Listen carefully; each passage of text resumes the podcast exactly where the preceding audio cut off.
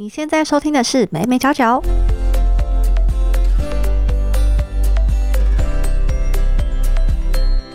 Hello，这里是美美角角，我是 Hedy。如果你是第一次收听这个节目的话，我们这个节目主要是在分享一些媒体还有行销领域的议题。那今天的单元呢是没新闻，这个新闻呢是每周会为大家整理科技、媒体、行销领域的时事，让大家利用短短的十分钟就可以了解上周发生的事哦。那首先呢，我们先来看科技方面的新闻。欧盟它计划立法要求科技公司对抗儿童性虐待的讯息。欧盟计划在接下来的几个月呢，着手去立法，要求科技公司要去处理孩童性虐待意图的一些讯息。那欧盟内政事务专门委员也指出说呢，目前的网络供应商和社群平台已经承报了两千两百万与孩童性虐待相关的案件，相较于二零一九年来说呢，其实多了四百万。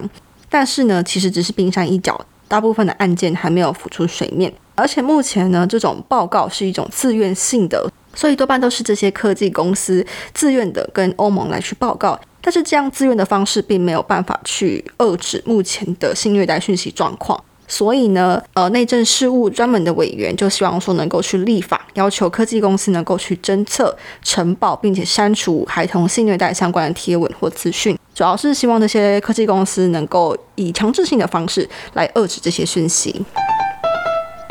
第二则我们看到的是关于国内传统饮料公司黑松的新闻。因为目前元宇宙非常热门的情形，我们台湾的饮料大厂黑松公司呢，目前跟台北设立动物园合作。推出台湾第一个 AR 自动贩卖机。那这个 AR 自动贩卖机是什么呢？在园区内有各个黑松饮料的贩卖机，那用户呢只要去扫描园区内贩卖机的 QR code，就可以加入游戏，加入所谓的动物擂台这样的一个游戏。那透过破关还有累积成就，就可以换取很多的活动赠品，比如说黑松饮料的折价券、兑换券，还有甚至是 Switch 也有可以得到哦。黑松近年来尝试许多的数位行销活动。像是去年黑松他们就结合疫情推出向前品，主要就是希望在疫情下呢，能够可以跟大家一起向前。那消费者只要利用手机扫描 QR code 就可以进入 AR 的虚拟世界，就跟这一次的沉浸式贩卖机是一样的。那我们可以说黑松呢其实掌握了时下的趋势，并透过数位科技来强化自身的品牌内涵。那同时这样的方式，透过游戏的方式呢，也可以更加与消费者深入连接，让黑松这个品牌在消费者心中有不可取代的地位。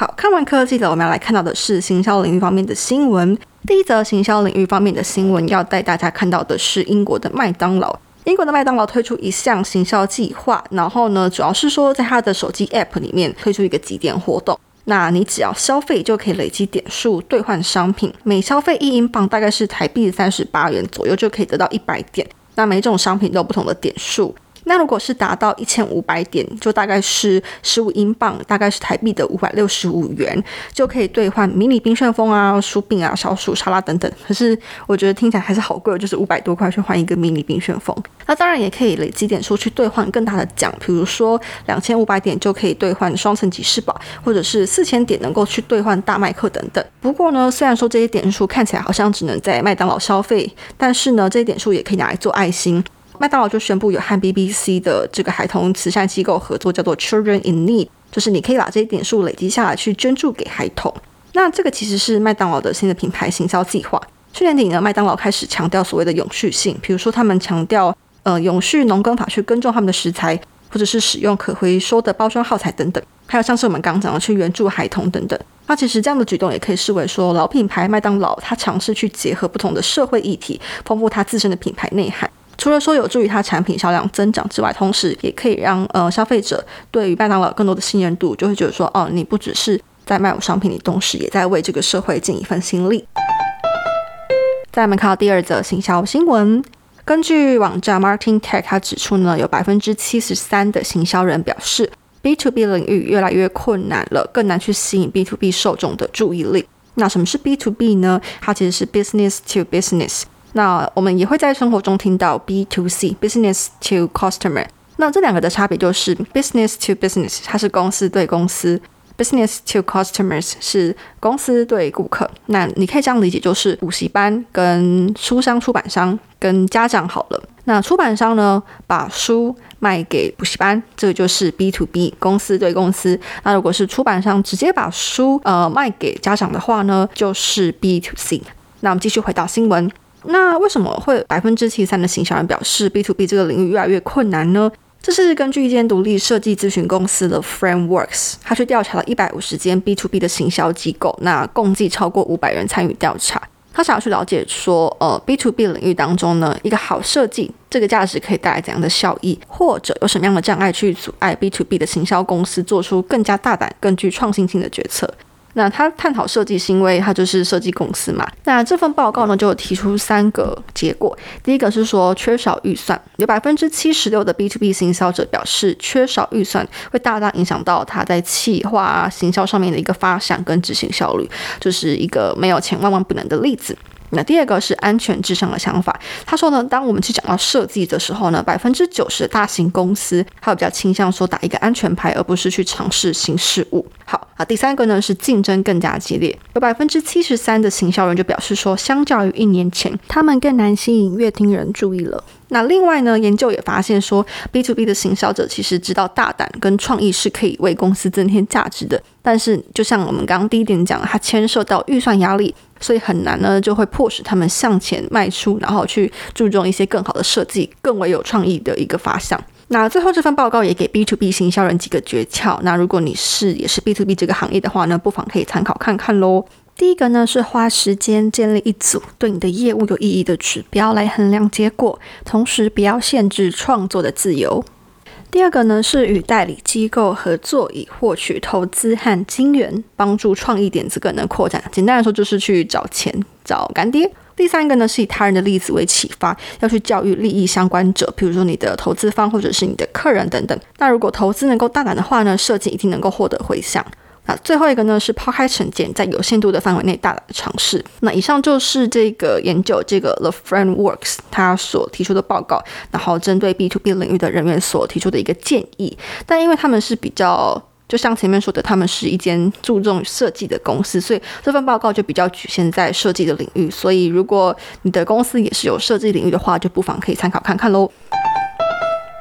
最后呢，我们进入到媒体的部分。第一个呢是法国针对 Facebook 跟 Google 的 Cookie 开发了六十三亿。那为什么会这样呢？是因为法国的数据隐私监管机构 CNIL 表示说呢，诶 f a c e b o o k 跟 Google 这两间公司的使用者都没有办法去拒绝它的 Cookie 要求。那这个 cookie 呢？它是指网站伺服器透过网页浏览器将使用电脑或者是智慧手机存取该网站的使用者 ID 或者是浏览记录等资讯呢，加以记录跟辨识，并进行暂存的一个机制。那在 CNIL 负责数据保护与制裁的主管表示，人们应该享有能够轻易拒绝 cookie 的权利。也就是说，科技巨头呢，应该在网站上提供使用者一个按键，来决定说我们是否接受 cookie 追踪。不过呢，CNIL 就表示说，这两间公司都刻意使拒绝 cookie 这件事变得很困难，已经危害到使用者权利了。因此呢，就针对这两间公司的这个行为来开罚，罚金高达六十三亿，大概是呃二点一亿欧元。那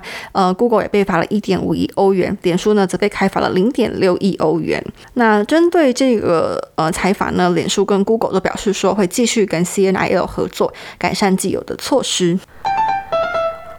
第二个媒体领域相关的新闻呢，是 NCC 针对有线电视的一个频道规划的这样的一个计划，已经有一些方案出来了。那主要是以八类频道跟双轨并存为主。那为什么要去推动有线电视频道的规划呢？主要是因立法院要求说，你要推动数位有线电视的频位区块化。那这是因为呢，我们其实有线电视多年来都是它的频道规划都是像过去的类比讯号时代一样。频道的上下架制度僵硬，多半呢都是这些呃比较老的电视台占据了比较黄金的一个位置，黄金地段就是前八十台左右。